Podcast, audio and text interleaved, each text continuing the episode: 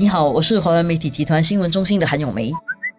你好，我是华为媒体集团新闻中心的洪一婷。一听，我们今天又来抢航空泡泡，因为这个泡泡一下吹起来，然后一下又破掉，最近看起来又好像又在吹起来了。对呀，所以我一直觉得这个取这个泡泡名字不好，不也蛮准确的，随时可以涨起来。这个泡泡又被提起哈，是因为这个香港商务部哦，那个经济发展局局长啊邱腾华说到，由于香港的这个疫情已经放缓了，所以和新加坡重启航空泡泡的这个事情又有了眉目了。而且听说他们还信心满满的，还不止跟新加坡，还同时还要跟十六个地区去商讨落实这些相关的旅游安排，所以看起来是准备比较大规模的去开放。当然，我很乐观的觉得说这个是一个进步，因为跟上一次我们提航空泡泡的时候呢，现在的情况真的好多了，因为那个时候都还没有打疫苗，所以现在很多人都打了疫苗了。所以当然，现在如果双边的疫情都很稳定，再重启航空泡泡的可能性就比较高，因为疫情受控制，只要不要有一个很严重的变种病毒出来的话，要重启航空泡泡泡的可能性是高的啦。嗯，而且我们也慢慢看到世界上很多城市，尤其是离我们比较近的，都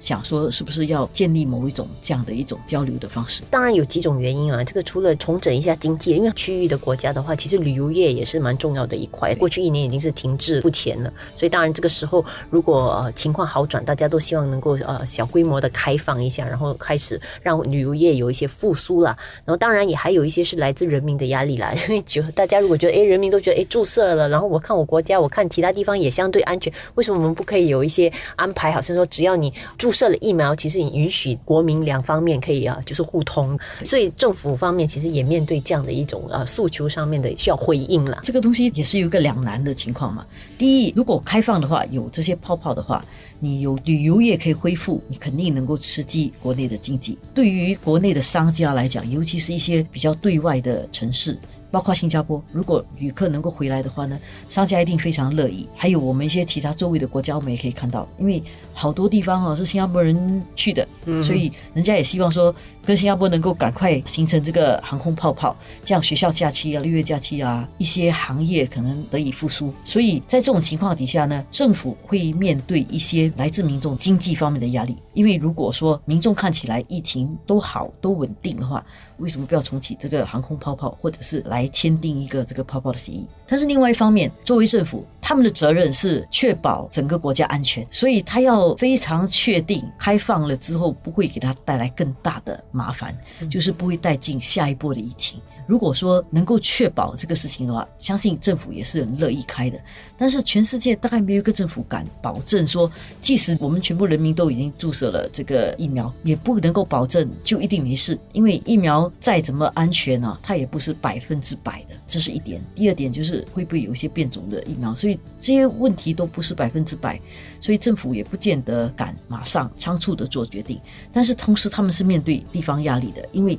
民间肯定是觉得说，现在情况好转了，为什么你不要开放多一点呢？而且更何况，我觉得执行上其实也蛮有难度的，因为不可能每个人都已经注射了疫苗。其实有一部分人基于什么呃药物过敏啦、孩童啦、还有孕妇啦等等，现在其实都还不可以接种疫苗。所以在你开放了航空泡泡的时候，其实，在执行上不是大家以为好像就让注射了疫苗的人出国，打了真的就可以走了。但是一个家庭里面可能有各种情况，有不同的成员啊，所以如果在这样的话，你。可以想象的是，政府在执行这个安排的时候，他也要设想到，我如果允许了出国，我要怎么确保还是要有一些检测？因为那些没有注射疫苗怎么办呢？注射的疫苗又怎么去确保说是有很很好的去查证或者是验证它是注射了疫苗？然后这个疫苗有效期又达到多少？所以它在执行上其实是有很多层面的考量的，是包括是不是要真的做一个疫苗护照或者一些认证的那些标准？之前有提到说什么用区块链啊，各方面的这些都有一些行政方面的需要。跟一些程序上面的需要，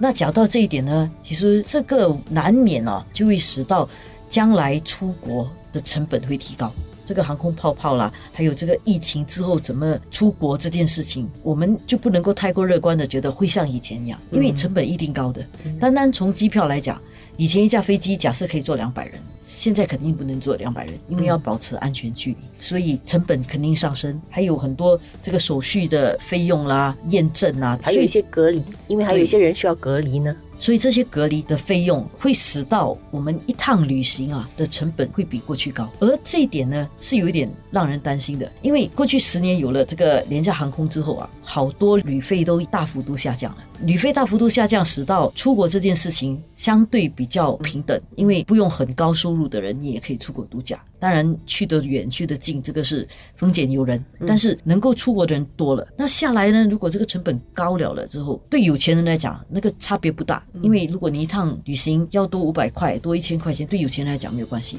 但是对一般人来讲，就是一个大的负担。那出国的次数就会减少，有些人甚至可能就比较长的时间才能够出一次国。当然，出国增长见识这件事情上，就出现一个贫富的差距。不像过去那么平等了，这个是我比较担心的。而且现在问题也在于说，很多航班呐，什么都大幅度减少。其实除了我们刚才讲的那些问题以外，航班的减少，航空业本身的一些连通性不像过去那么四通八达，其实也间接的就会影响了这个机票价格变得更昂贵。所以即使在下来，我们想象更多国家开放了，可能大家的那个飞行次数多了以后，价格有可能降低，但是。毕竟国家的那个整个疫情的控制情况都不一样，所以开放的也不会那么快。可以想象的是，机票供应的增加也会比较缓慢，所以可以想象有很长的一段时间，可能我们就要面对着这个呃机票比较少，然后出国费用比较高，机票比较贵这样的情况。大家要做好心理准备啊，即使有航空泡泡，即使开多几个